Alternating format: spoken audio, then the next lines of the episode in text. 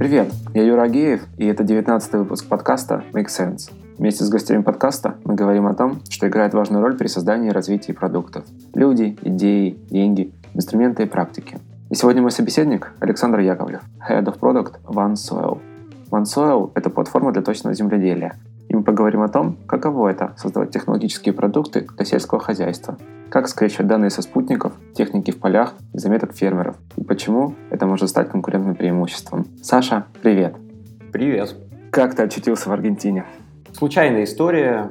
Я вообще довольно давно работаю дизайнером, работал дизайнером там, больше 10 лет. Собственно, я с этого начал когда-то. Один из моих клиентов, который впоследствии стал другом, довольно много мне рассказывал про Аргентину. Это Ваня из Icons 8. Вань, привет. Вдруг ты послушаешь эту запись. Он долго рассказывал про Аргентину, ломал стереотипы. Я вообще думал, что в Аргентине ходят люди как бы в, шир- в широкополых шляпах, типа мексиканцев. Но оказалось, нет. Буэнос-Айрес довольно европейский город местами похоже на Париж. Вот. Мне стало интересно посмотреть, как оно внутри. Так как я был не привязан к месту, я работал удаленно, мы с семьей просто взяли и поехали на год в Аргентину посмотреть, пожить. Так я там оказался.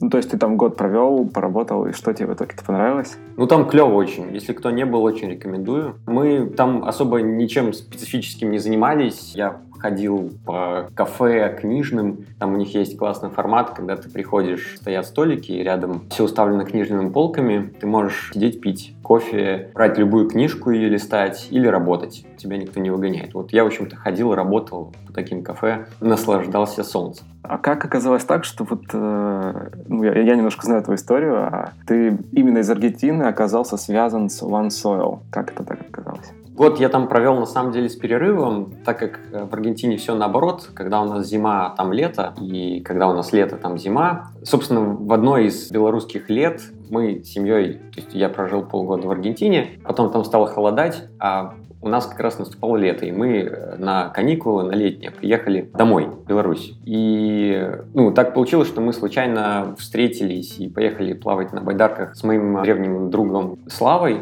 ну, Слава был из таких друзей, с которыми можно видеться один раз в пять лет, и как бы вы все еще хорошие друзья. Мы встретились, поплавали на лодках, и вечером у костра говорили о том, у кого что произошло за эти несколько лет. И он рассказал, что он летает на дроне, снимает поля и оказывает сервис фермерам, который заключается в том, что они анализируют вот эти снимки и рассказывают фермерам, а что происходит с их полями. Вот. И у них там собралось много данных, они думают, что с этим делать, и вроде бы думают о том, чтобы делать какой-то сервис, чтобы фермеры могли в каком-то более-менее автоматическом виде за этими полями наблюдать. Вот. И меня это так впечатлило, я вообще был супер далек от сельского хозяйства, ничего про это не знал. И я почему-то в тот момент подумал, что это просто мега круто, я очень хочу этим заниматься, и, в общем-то, уехал в Аргентину.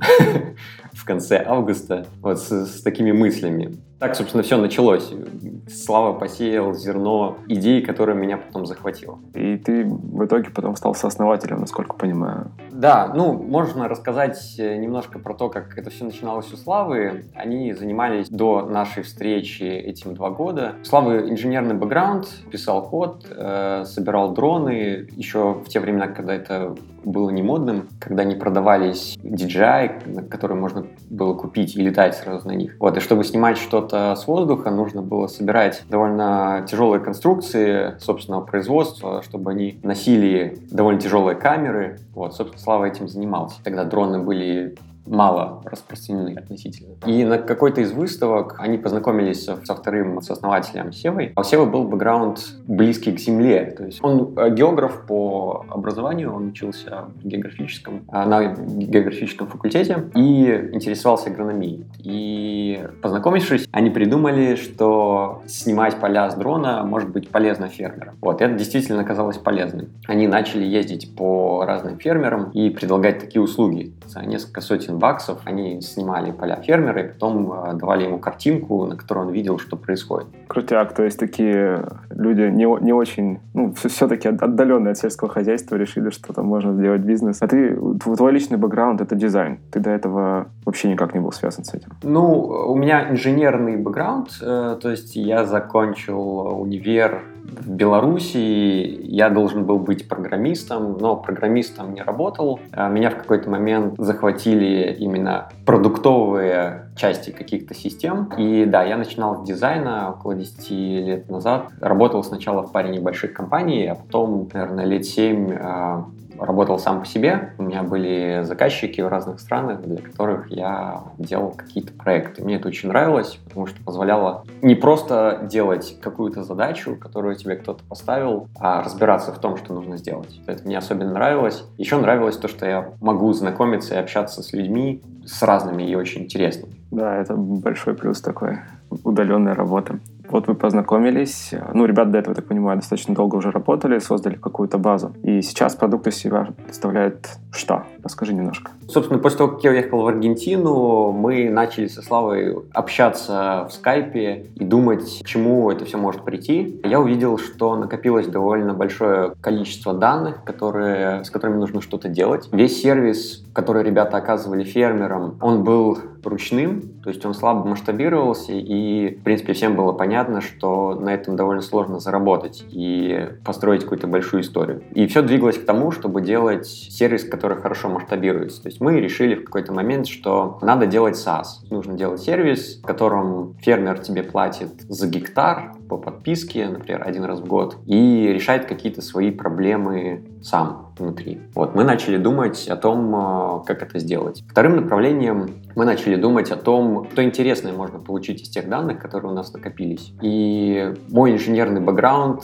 и мои знакомства детства. У меня был замечательный друг, с которым я знаком уже сложно посчитать сколько. Это Арсений Несмович. Мы с ним учились э, в школе, по-моему, даже в детском саду вместе были. Он сейчас в Лондоне работает Science инженером, и мы подтянули его наши фантазии, подумать вместе о том, а что же с этими данными мы можем делать. И Арсений был первым дата-сайентистом в нашей команде, который находился в Лондоне и удаленно нам помогал. Собственно, в первые хакатоны, которые произошли, на которых мы пробовали что-то делать, например, по спутникам снимкам мы распознавали сорняки. Мы один из хакатонов выиграли с решением этой проблемы. Это было полностью заслуга Арсения.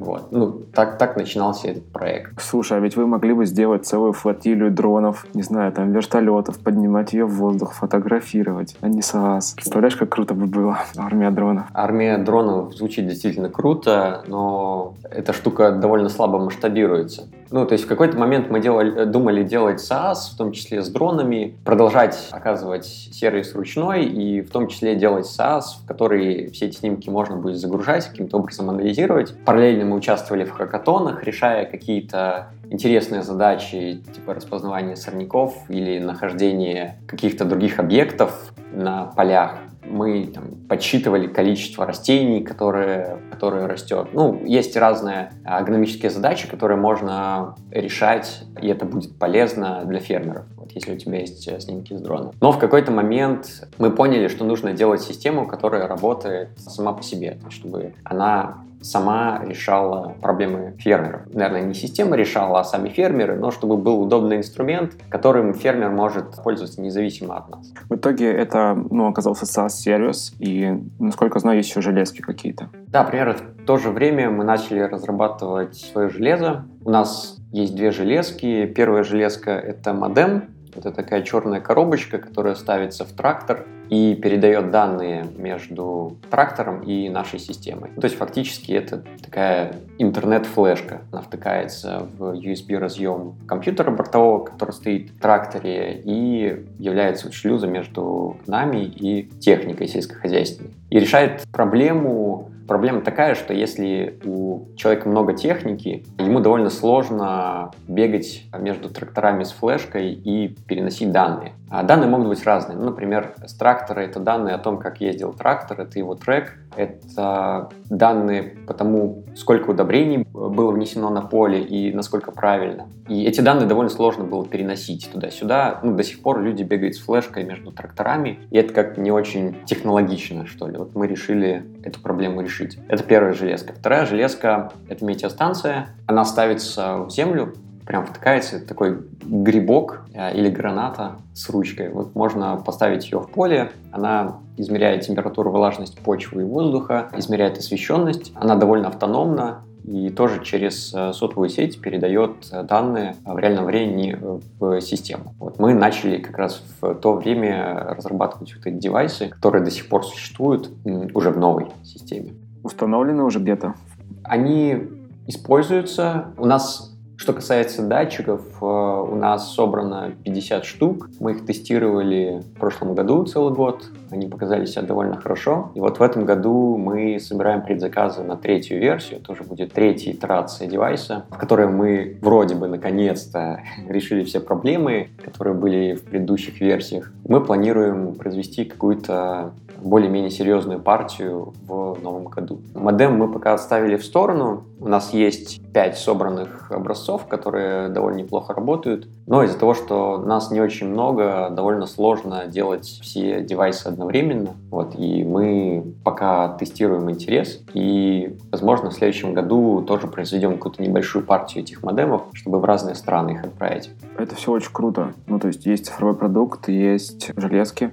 С чем вы сталкиваетесь вот при работе с сельскохозяйственной отраслью? Немножко расскажу связку. С того момента, как мы решили делать SaaS, все немножко поменялось. Мы участвовали в хакатонах, там несколько из них выиграли. В итоге нам удалось получить э, первые инвестиции 500 тысяч долларов. Это было год назад. И это позволило нам начать строить настоящую команду. В момент получения инвестиций нас было 5 или 6 человек. Были довольно сложные времена, э, не было денег, это все финансировалось из своих карманов, но уже последний год перед получением инвестиций большинство членов команды работали full time, то есть они ушли со своих работ и занимались полноценно проектом. Вот, после получения инвестиций мы сделали небольшой разворот. Мы поняли, что делать SaaS это не очень круто, очень сложно будет конкурировать с большими компаниями, которые уже есть на этом рынке, которые тоже делают SaaS.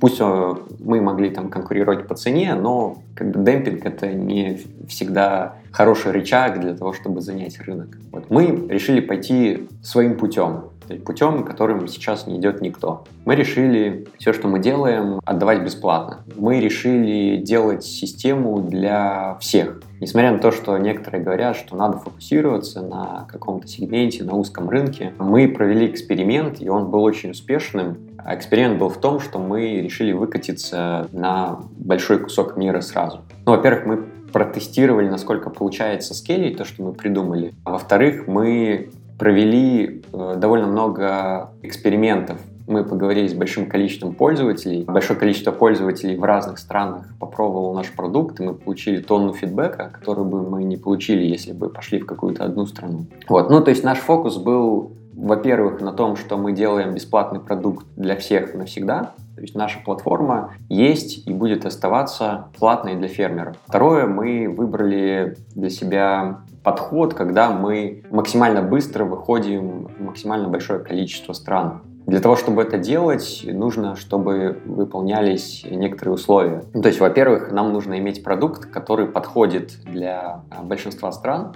Сразу же отметаются дроны, потому что мы не сможем это скейлить. Сразу отметаются какие-то ручные продажи, то есть мы не можем иметь офисы в, во всех странах мира, мы не можем лично встречаться со всеми фермерами и продавать им наш продукт или показывать. А именно так работают э, все конкуренты почти все конкуренты, которые есть на рынке. Особенно большие, у них есть офисы, они дорого стоят, они вывозят фермеров в поле, собирают там 50-100 агрономов на всякие мероприятия, потом их поят, возят в баню, таким образом устанавливают какие-то личные отношения. Да, это работает, но это стоит очень дорого, и Customer Acquisition Cost очень высокий в таком подходе. Мы, мы не могли себе это позволить, поэтому мы решили использовать только цифровые каналы а, для того, чтобы привлекать пользователей. Как это ни странно, это очень необычно для нашей сферы. Мало кто правильно и хорошо использует обычные цифровые каналы, которые, в принципе, используются в основном в других сферах. Ну, это Google, Facebook, рекламная сеть и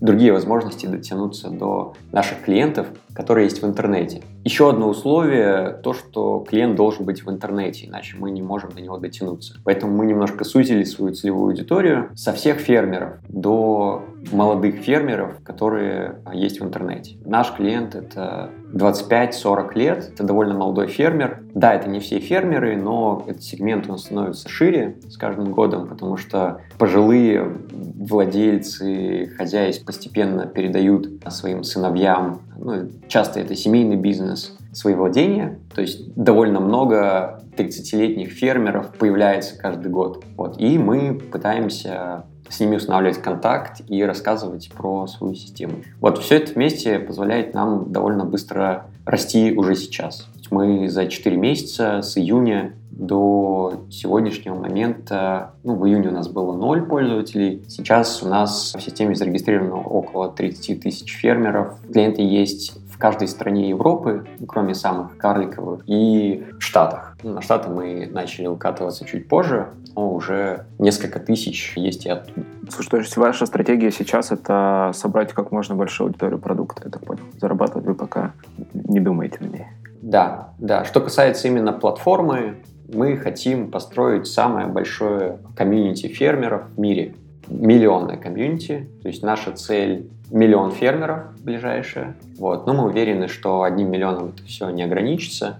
Если смотреть на какие-то другие приложения, миллион пользователей выглядит не такой уж волшебной планкой, но э, в нашей сфере миллион пользователей сейчас нет ни в одной системе. То есть, ну, чтобы вы представляли, какие-то топовые конкуренты имеют 60-70 тысяч посещений их сайта в месяц. Это не очень много.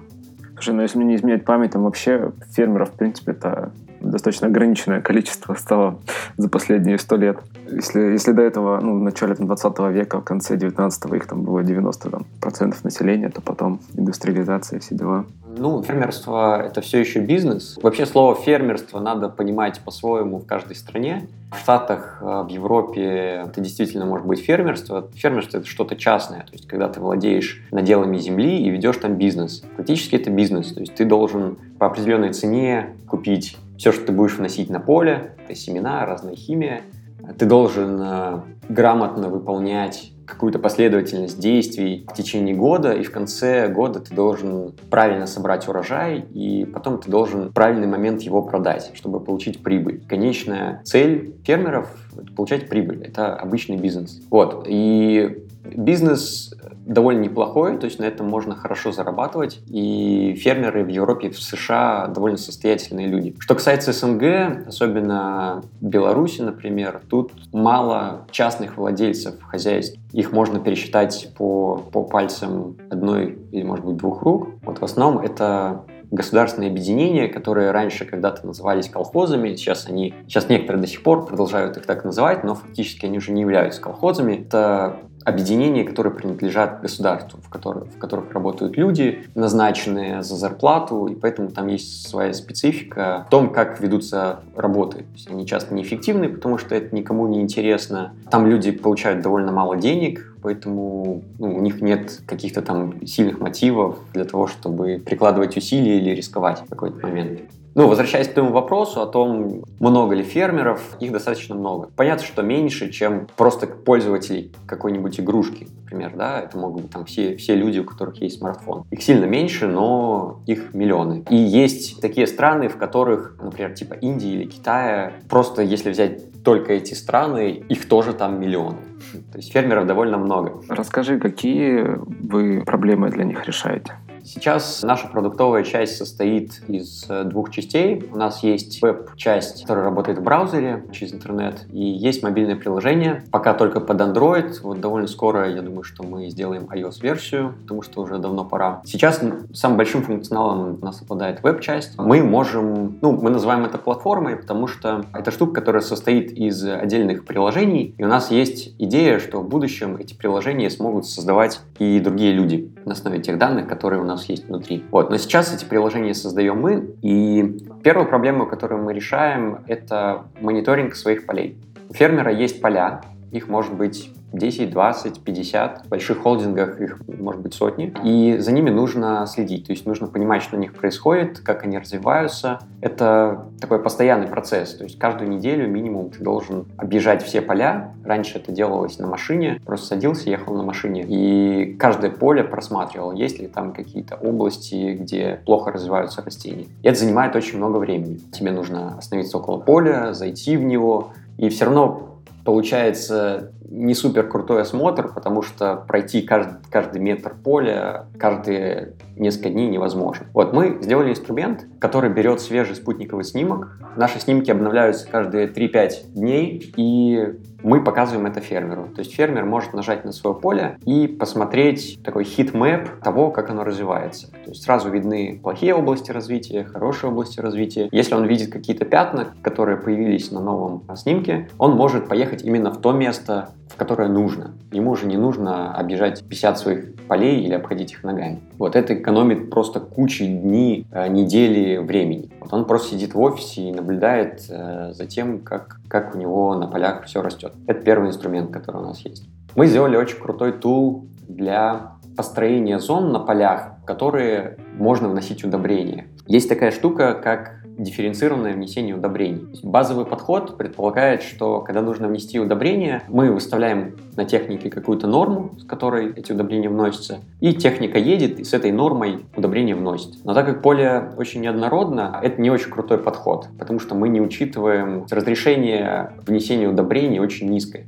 Для того, чтобы более эффективно вносить удобрения, мы должны понимать, в какую зону сколько удобрений требуется. Вот. И мы сделали тул, который помогает это понимать. И помогает вносить удобрение правильно. Он работает так, что фермер нажимает на поле. Мы, в зависимости от того, что за удобрение вносится, азотные или фосфорно-калийные, берем или последний спутниковый снимок, или для фосфора-калия мы берем исторические спутниковые снимки за три года, чтобы понять, как развивалось поле и какие были зоны на нем. Мы выделяем зоны, в которых все время хорошо росло, все время плохо росло, и зоны, в которых урожайность менялась с года в год. Вот. И в эти зоны мы предлагаем нормы, которые можно внести. В итоге фермер получает файл, он скачивает файл в нашей платформе и загружает этот файл в свою технику. И бортовой компьютер техники, руководствуясь этим файлом, изменяет норму. То есть, когда трактор едет по полю, он автоматически меняет норму, э, смотря в наш файл. Вот это помогает экономить деньги, потому что удобрения не перерасходуются в тех местах, где не нужно сыпать полную норму. И это помогает получить лучший урожай. У нас есть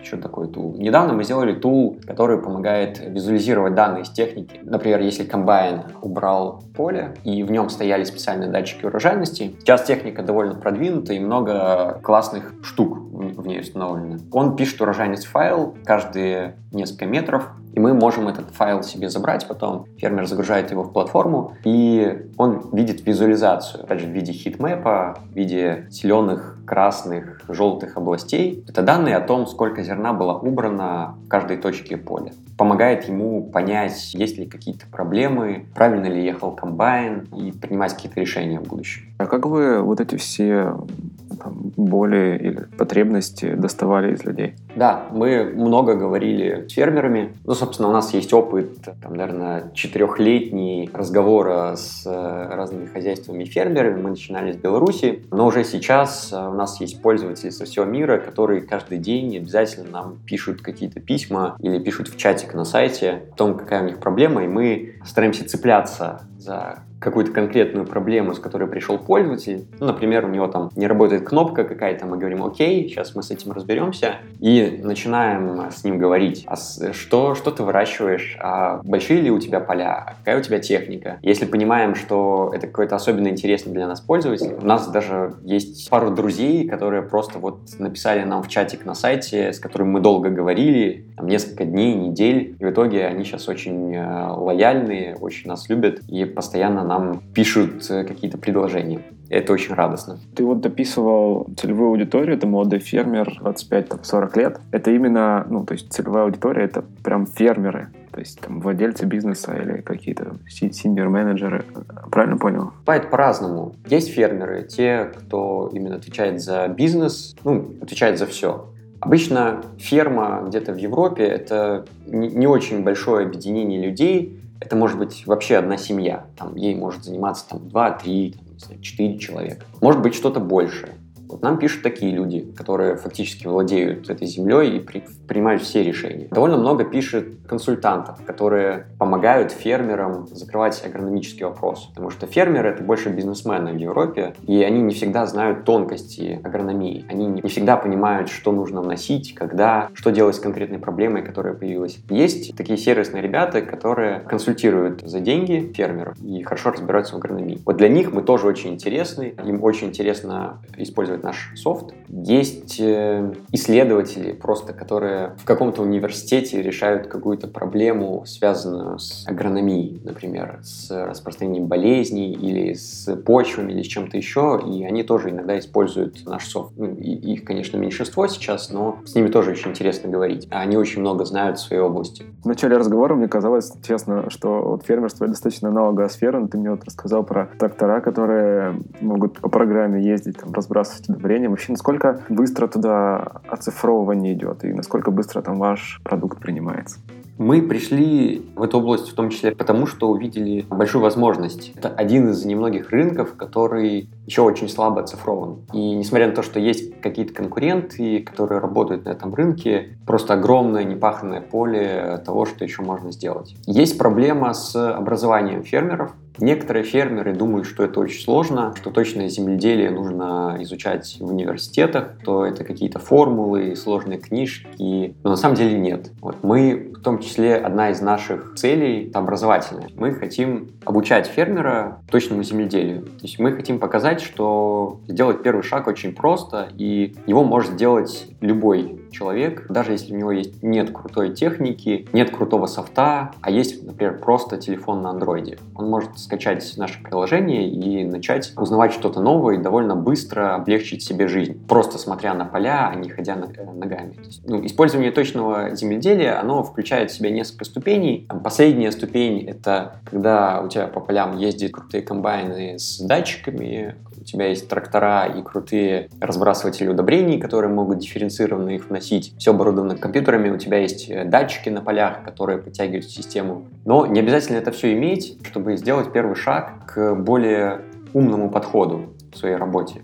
И это очень просто. В том числе для этого мы сейчас пишем блог, blog.onesoil.ai, и мне кажется, он получается неплохим. Наша цель э, была сделать его научно популярным. Мы хотели, чтобы любой человек, любой фермер мог почитать статьи, они были ему понятны. Ну, то есть это научно-популярный блог, который может быть интересен даже людям, которые фермерством не занимаются. И там еще картинки очень красивые мы рисуем для него. Очень интересный блог, я несколько статей просмотрел. Рекомендую. Я вот не помню, правда, это я в блоге нашел или нашел где-то в интервью про вас такую цитату. Причем данные за пять лет могут помочь сэкономить несколько раз больше сумму, чем данные за один год. Давай вот перейдем к, в принципе, данным, машинному обучению. Это, насколько я знаю, большая часть вашего продукта. Да. Стоит рассказать, что мы делаем в этом направлении. Мы строим платформу, которая глобально, бесплатна, и предполагаем, что довольно скоро у нас получится сделать так, что миллионы фермеров будут ее использовать. Но зачем мы это делаем?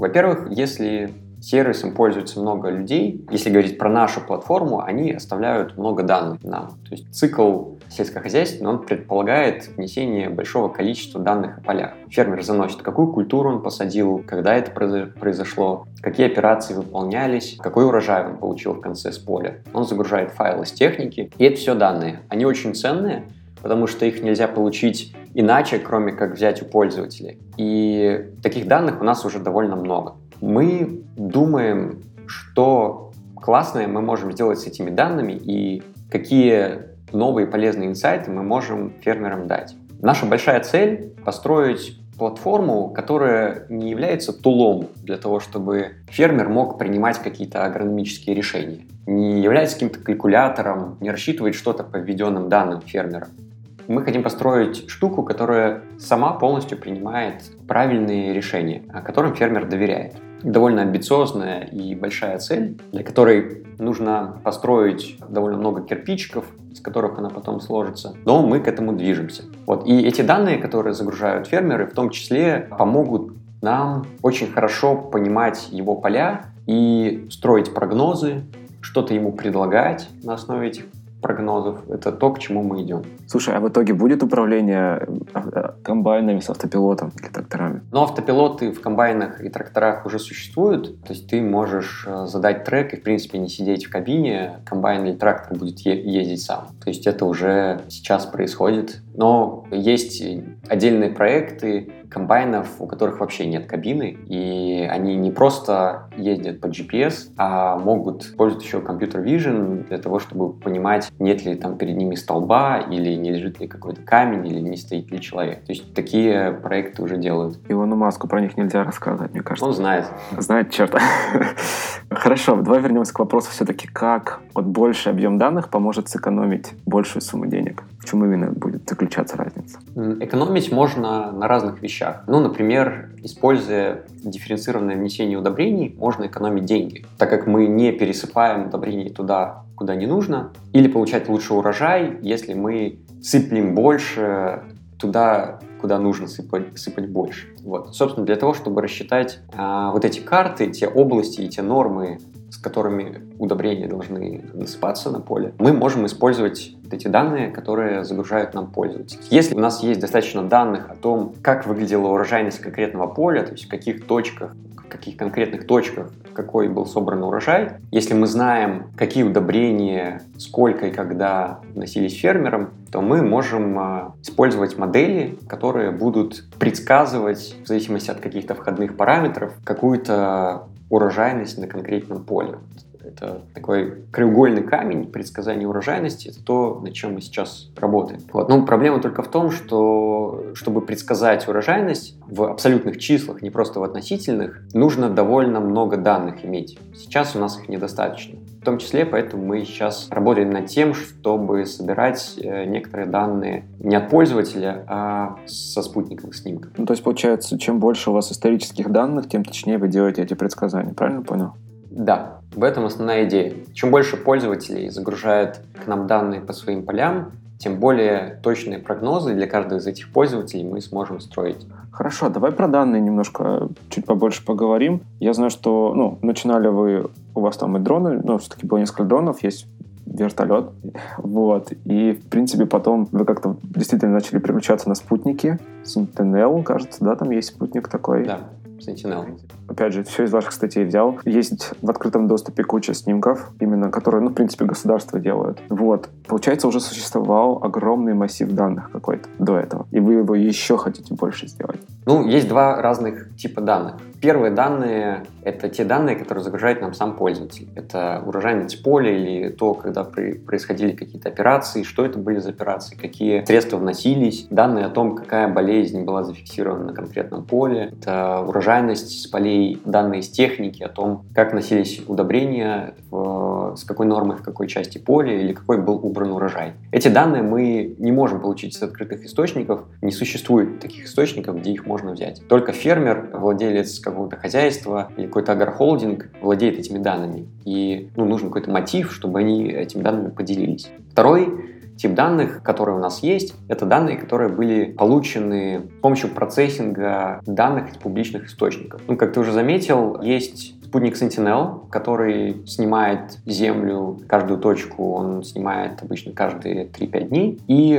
выкладывает это все в публичный доступ. То есть эти снимки спутниковые любой может взять, он может их э, проанализировать, сделать с ними, в принципе, что угодно. Это публичные данные. Проблема заключается в том, что с сырыми спутниковыми снимками ну, ничего не сделаешь. Это просто картинка. Да, она, это не просто картинка, это данные в разных спектрах, но это сырые данные. Чтобы получить из них какие-то инсайты, их нужно обрабатывать. Это то, что мы делаем. У нас построены модели, которые, например, могут находить поля. У нас есть проект map.onesoil.ai. Это такая демонстрация наших технологий, которые распознают поля. Мы можем понимать, что это поле, то есть мы можем по спутниковому снимку обвести вектор, векторную границу поля. И мы можем понимать, какая культура на нем растет. Причем, так как снимки, они можно достать исторические снимки, в теории э, спутники начали снимать поля около 30 лет назад. И ну, теоретически можно, можно понять, какой был севооборот, как менялись тени на поле за 30 лет. Часто это мы делаем а, за 4 года, но вот первая модель э, распознает у нас границы поля, а вторая модель распознает культуру на этом поле. И это уже очень важные и ценные данные. То есть то, что мы сделали в Map One Soil AI, мы выложили первыми в мире, распознали на таких больших площадях все поля. Это довольно ценная статистическая информация, которую могут использовать по-разному, которая стоит довольно дорого, потому что сейчас ее ни у кого нет. Какие-то отдельные научные группы делают это для отдельных стран, но так, чтобы были все Штаты и вся Европа, такого ни у кого нет. Вот. По этим данным тоже много можно чего понимать в теории, и мы движемся к тому, чтобы вытаскивать из э, сырых спутниковых снимков максимальное число инсайтов. Ну, например, сейчас мы распознали поле, мы поняли, какая культура растет. Сейчас мы работаем над тем, чтобы понять, когда она была посажена, то есть чтобы понять дату сева. А есть еще такая штука, как феностадия, это фенологическая стадия развития растений. Она отчитывается от даты сева, и мы тоже сейчас работаем над тем, чтобы понимать, в какой конкретно стадии сейчас находится растение. Это все как раз те кирпичики, которые ведут нас к большой цели, когда мы сможем просто посмотрев на спутник, например, спрогнозировать урожай на этом поле в конце сезона. Мы весной смотрим на поле фермера и говорим, что окей, мы знаем, что ты посадил, и как оно развивается, и как оно развивалось э, там 4, 5, 10 лет подряд конкретно это поле. И можем сказать, что в августе ты соберешь столько-то центнеров на гектар. Вот это наша задача на ближайший год. Получается, что есть данные скрытых источников, они доступны всем, но очень важна технология, с помощью которой ты в итоге это все обрабатываешь. Плюс тебе потребуются данные тех, которых, в принципе, еще нет, да, ну, то есть те, которые, ну, вот, их носителями являются фермеры или их сотрудники, плюс есть еще данные, которые вы, вы еще можете самостоятельно дополнительно собирать вот с помощью вашего, вашей железки, метеостанции. Ну, то есть это такой комплекс, э, и все, но все про данные, но все про данные в итоге, да. Все верно. Но базовая штука — это анализ спутников. То есть в идеале, даже если фермер ничего нам а, не загрузит в систему, а просто первый раз зайдет, мы уже сможем иметь возможность давать ему какие-то инсайты потому что мы получили их, проанализировав спутники самостоятельно. Если он загружает данные или ставит, например, метеостанцию нашу, мы довольно сильно сможем уточнять наши прогнозы с помощью данных, которые он сам загрузил. Данные — это новые деньги такие. Круто. Я сейчас еще вспомнил лекцию Эндрю Энджи, и он там рассказывал как пример просто приводил, что тот, кто первый начнет ходить по полям капусты и фотографировать капусту, через три года получит невероятное конкурентное преимущество ну, в плане машинной обработки изображения капусты и, в принципе, ну вот, аналитики этой. Ну вот мы три года назад для хакатона или два года назад ходили по полям, фотографировали рапс, чтобы потом сорняки распознавать. Ух ты, ну то есть это реально, ну вот эти, объем вот этих данных, неважно, ну, наверное, важно все-таки каких, ну, каких-то данных и инструмент, имея инструмент обработки, ты создаешь даешь такое конкурентное преимущество по сравнению с теми, кто только начинает. И им нужно будет этот разрыв потом как-то преодолеть.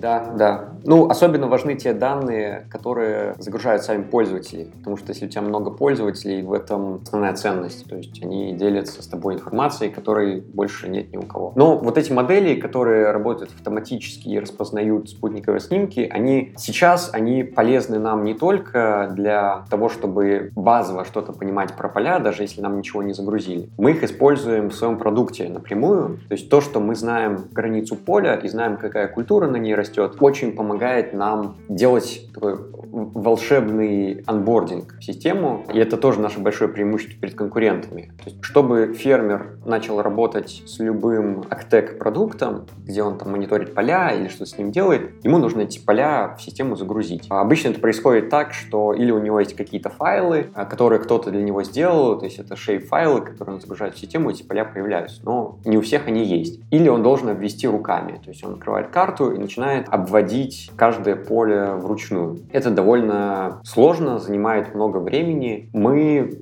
из процесса анбординга эти штуки выкинули и просто предлагаем натыкать поля курсором. То есть фермер открывает, зумится в свой регион, он уже видит свои поля, то есть мы распознали их со спутника. Он выбирает эти поля курсором, нажимает «Сохранить», и мы тут же ему показываем на каждом поле, мы добавляем эти поля ему в хозяйство и предполагаем, на каком поле какая культура сейчас растет. То есть мы говорим, чувак, у тебя здесь пшеница, наверное. Он говорит, да. Мы записываем это себе. Здесь мы говорим, у тебя кукуруза. Он говорит, нет. И он диктирует этот на, наш suggest и вносит уже правильные данные. Так мы тоже их собираем. Это прям очень-очень всем нравится. Нам даже писали большие корпорации, которые являются ну, работают на этом рынке и в каких-то точках являются нашими конкурентами, и им очень интересны эти данные а, о границах и культурах именно для того, чтобы такой легкий анбординг сделать. Ну, мы, мы тоже первые, кто такую штуку сделал, помогает нам очень просто привлекать пользователей в систему. Слушай, а какой экономический эффект есть уже какой-то у вас подтвержденный для фермеров? Когда мы только начинали делать SaaS, мы довольно много экспериментов проводили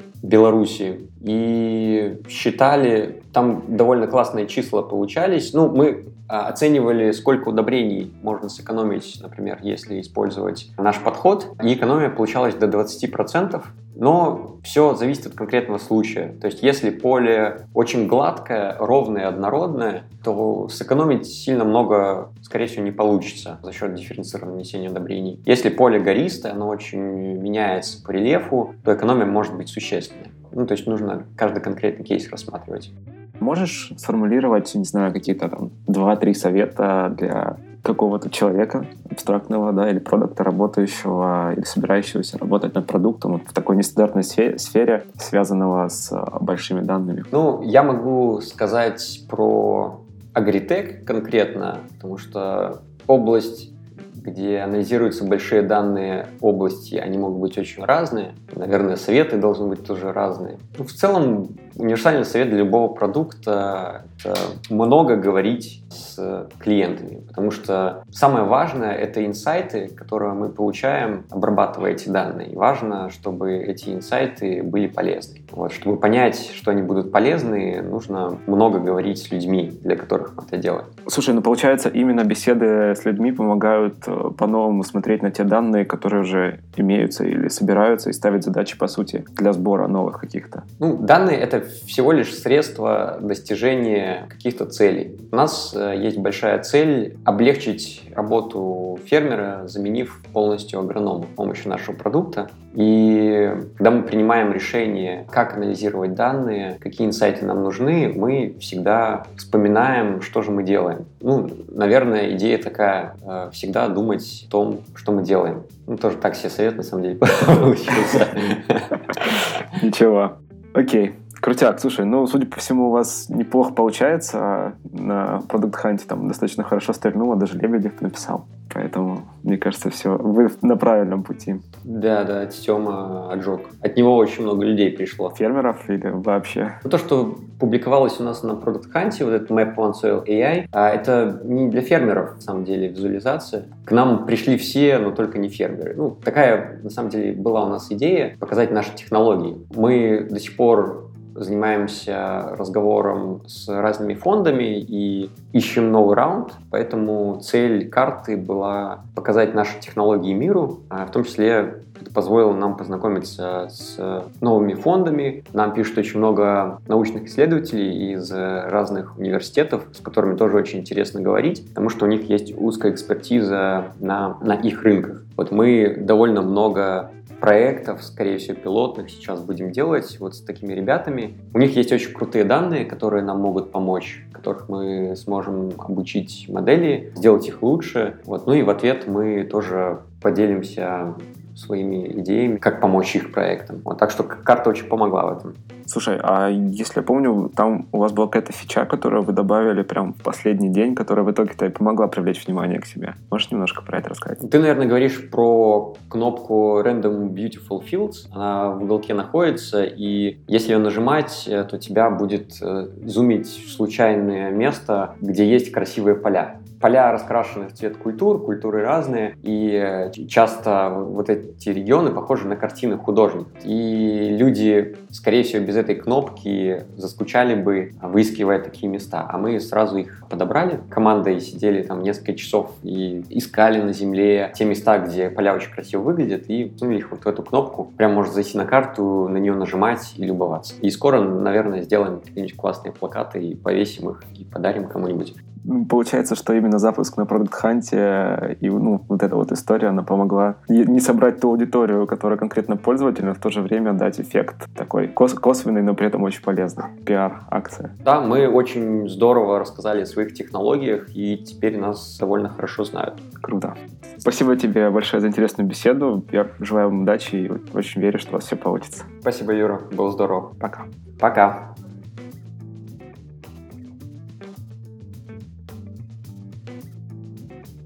Итак, в этом выпуске подкаста Make Sense вместе с Александром Яковлевым мы поговорили об особенностях работы в Agritech, о данных и способах их обработки как конкурентном преимуществе – и немного погрузились в мир точного земледелия. Подкаст выходит при поддержке Product Sense, конференции для менеджеров продуктов. Следующая конференция пройдет в апреле в Москве. Это был 19 выпуск подкаста Make Sense и его ведущий Юра Агеев. Подписывайтесь, ставьте лайки и присылайте обратную связь. Спасибо, что были с нами. До следующего выпуска. Пока.